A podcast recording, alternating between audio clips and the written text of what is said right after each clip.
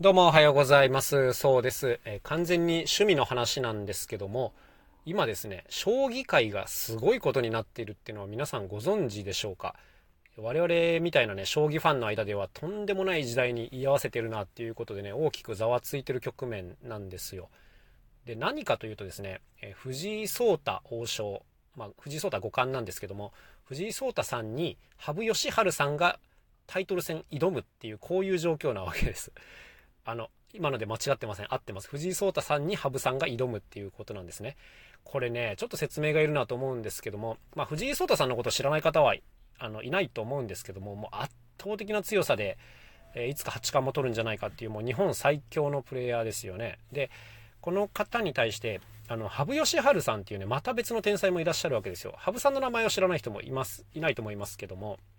羽生さんはもう、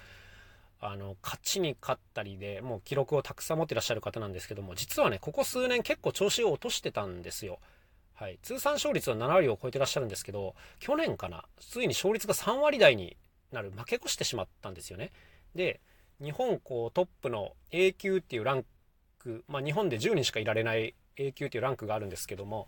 そこからね、ついに陥落してしまったんですね、羽生さんが。もうずっと A 級にいらっしゃったんですけども、そこから陥落したっていうことで、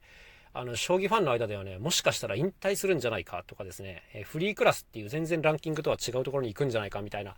話がね、もうまことしやかに囁かれていたわけですよ。やっぱりあの、すごい残酷な話なんですけども、将棋の世界っていうのはもう実力勝負で勝った負けたがはっきりする世界なんですね。で、勝てなくなってくるっていうのは、やっぱりそれだけも強い人が現れちゃってるっていうことですから、そっからまた勝てるようになるっていうのはね、なかなかないことなんですよ。で、あと将棋の世界では結構そのピークって呼ばれる年齢が20代後半っていうふうに言われてるんですね。はい。ものすごい長い時間考え続ける戦いをずっとやってるので、まあ、シンプルに体力がいるんですよ。だから、あの、年齢を重ねてくるときつくなってくると。で、羽生さん今50代ですね。まあ、こういったこともあって、もうちょっと羽生さんの時代が終わってきてるのではっていうのがね、やっぱ、あの、数字でも現れちゃってたんですよね。で、まあ、そんな折からですよ。で、昨年その B 級に陥落した羽生さんがどうなってるかっていうと、まあ、今季絶好調なんですね。ものすごい勝ってるんですよ。これがもうね、将棋ファンには本当に胸が熱すぎるんですけども、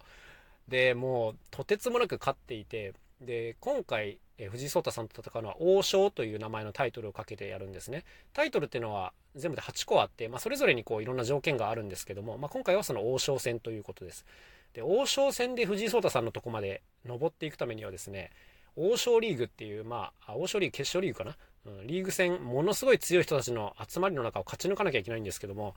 えー、とてつもないメンバーの中を6戦全勝で駆け抜けるというですね、信じがたい結果を羽生さんが出されまして、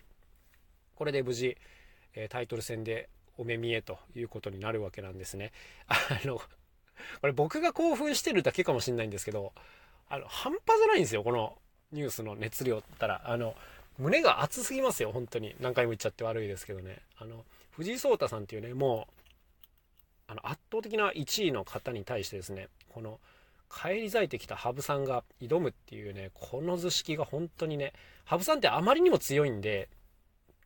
何て言うんですか、こう、やっぱね、相手の方が負けることが多かったわけですよ。羽生さんに挑んでくる相手の方がね。だから、当然その、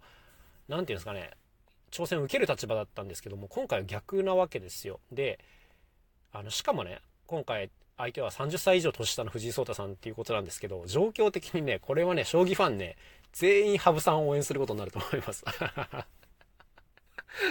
羽生さんを応援するってなんだよっていう感じではあるんですけども、いや、まあ、この状況はもうそうせざるを得ないですよ。本当に素晴らしいですね。はい。ということで、年明けぐらいからかな、あの、番勝負が始まっていくんですけども、羽生さんは、もし、えー、勝ってタイトルが取れればですね、通算タイトル100期というもう本当に前人未到の大記録を打ち立てることになりますし、えー、藤井聡太さんもですね、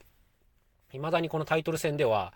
えー、全て防衛してるんですね。一度自分が取ったタイトルに挑戦者がいろいろ来るわけですけども、一回も負けてないんですよ。あの、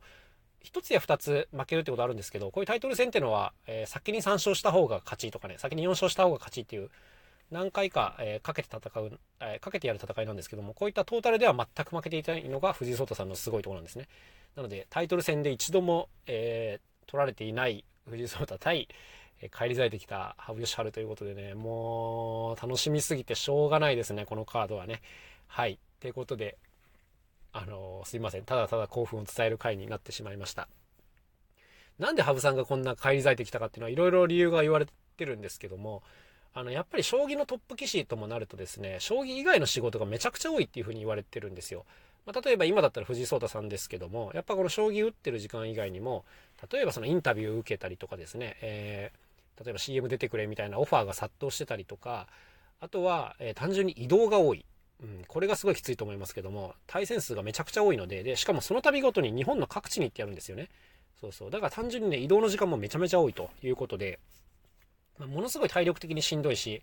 あの、将棋以外の時間が必要になってくるわけですよ。で、当然今まで羽生さんもそうだったんですけども、昨年 B 級に、えー、行ったことにより結構時間ができたのではっていうのが、あの、通説ではありますね。あの、研究のための時間、練習のための時間っていうのをしっかり取れるようになったというのが大きいんじゃないかっていうふうに言われてるのと、あと、ここ何年かいろいろ新しいことを試してて、で、去年負けまくったのは、その実験があんまりうまくいかなかったのではっていうのが囁かれてますね。で、ついにその実験というか研究が実を結んできて、こんだけ勝つようになったみたいなことも言われてますけども、いやー、何にせよもう素晴らしいドラマですね。ってことで、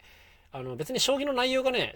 知らなくても、今ね、YouTube とかで、あの、将棋を知らなくても楽しめる将棋解説たくさん出てるんで、もうぜひ見てください。超おすすめでございます。激アツです、本当に。はい。ってことで今日はこの辺で終わりにしたいと思います。それではまた明日お会いしましょう。さようなら。そうでした。